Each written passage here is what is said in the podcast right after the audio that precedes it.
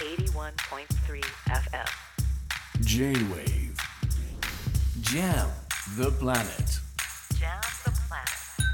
News to the table. J-WAVE ジャムザプラネット堀潤がお届けしておりますここからは最新ニュースにフォーカスするニューストゥザテーブル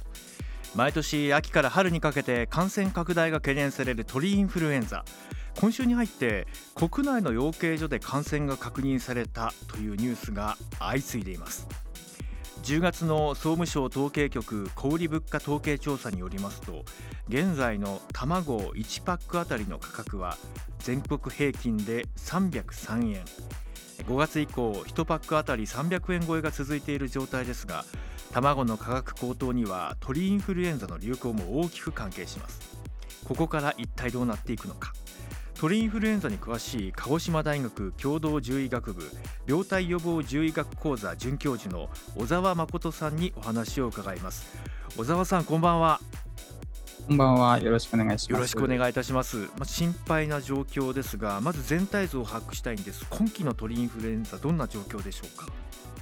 えーと養鶏場に関して言うと、先週の時点で佐賀県と茨城県の2県で立て続けに発生してしまっているという状況ですね。うん頻度が増えていると近年言われていますが、この原因背景、今年の流行も含めてどう分析されていらっしゃいますか？もともとこのウイルスは、えー日本に越冬のためにやってくる渡り鳥が感染源と言われていて、えーまあ、昨シーズンもそうでしたが、今年もすでに全国の野鳥で40件近く報告されています。なので、まあ、このウイルスそのものが野鳥の間で感染を拡大させているというのが、養鶏場への侵入リスクを増やしてしまっている背景にあるかなと考えています。この渡り鳥が渡ってくる発生源で何が起きているのかということなどもさまざま研究が進んでいるんですか？そこがすごく難しい問題で、ええというのは、えーこの手の、まあ、冬鳥と呼ばれる鳥たちはロシアで越冬しています。でまあ、実際に日本とロシアの間で共同研究等も数年前から始めていたんですけども、えまあ、現在の社会情勢の影響もあって少しその研究が滞っているというのが現実問題としてありますね。ロシア・ウクライナの戦争がこうした研究の現場にも影響をもたらしているということなんですね。そういう言い方はできると思います。うん。まあ、実際にあの渡り鳥ですから対策をとってもなかなか難しいのかな。ですからこう地上でできる対策というのがどういうものなのか。実を言うと今 SNS でも対策は何ができるんですかという質問も来ているんですね。対策は現状どうなっているんでしょうか？まあ現状として、ま、各養鶏場、生産者の方々が取り組んでいらっしゃるのは、まず野鳥の侵入を防ぐための防鳥ネットの敷設の徹底、あるいはま野生動物が鶏舎に侵入してしまう恐れがありそうな、ま、壁や網の破損の修繕など、で一番大事なのは、毎日のように鶏舎へ出入りする従業員の方々を中心とした人や物の消毒を、これもやっぱり徹底するというのが、えーまあ、一番できる有効な対策かなと考えられています。うんあの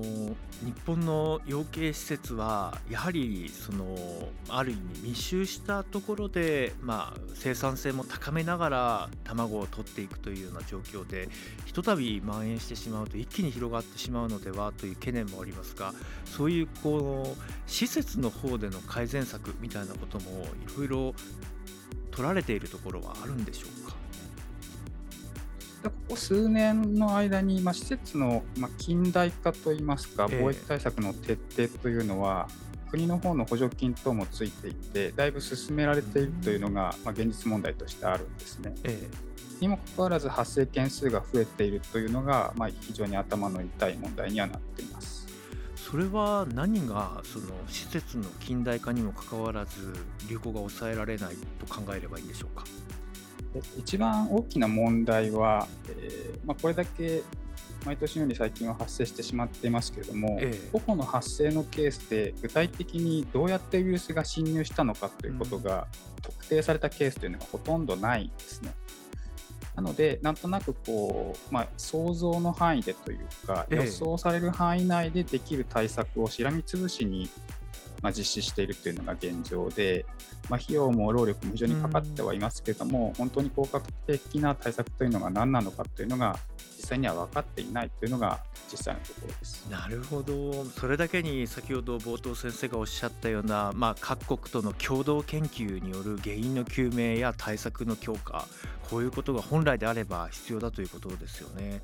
あの養鶏所の産業としての維持心配です。特にあの鹿児島は鳥インフルエンザだけではなくてあの豚の養豚の現場でも感染症などの蔓延対策取らなきゃいけないというような現状だと思いますけれども自治体としてもかなり頭を悩ませているのではと研究者としてはどうご覧になってますか？本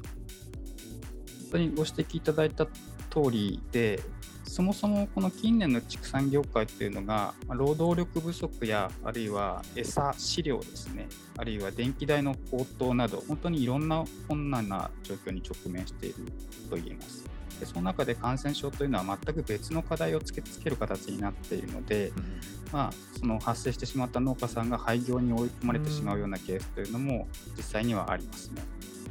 そうなってくるととにかくね今国の方では、まあ、安全保障政策強化しようと言ってますけど肝心要の足元の生産者たちをしっかり守って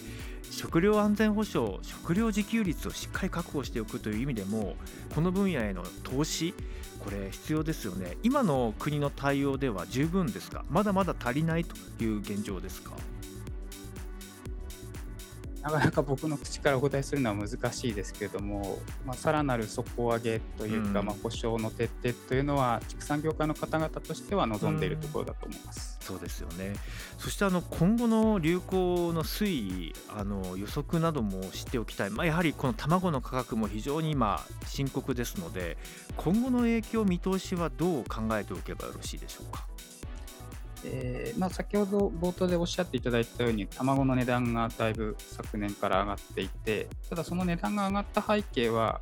まあ、必ずしも鳥インフルエンザだけではなくて、餌の代金であったり、電気代のこと、あるいは人件費のことも含めて、いろいろ複合的に絡んでいると思っています。なので、今後、まあ、インフルエンザの動向にかかわらず、値下がりするということはあまり想像できにくいとは思うんですけども、今後またウイルスの感染が拡大すると、昨シーズンのようにさらなる値上がりというのは、うん、えー、危惧されるところだと思います。そうですね。一次産業の皆さんに対してのさまざまな支援サポート対策の強化必要ですし一方で今日お話伺っていてもやはり小沢先生のような研究者の方々によってのその原因究明や対策の強化こういう研究分野にもしっかり国も投資してほしいなと思いながら聞いていました、えー、今日は急遽のお願いでしたけれども小沢先生ありがとうございましたありがとうございました。今日は鹿児島大学共同獣医学部准教授の小沢誠さんに伺いました。J-Wave Jam the Planet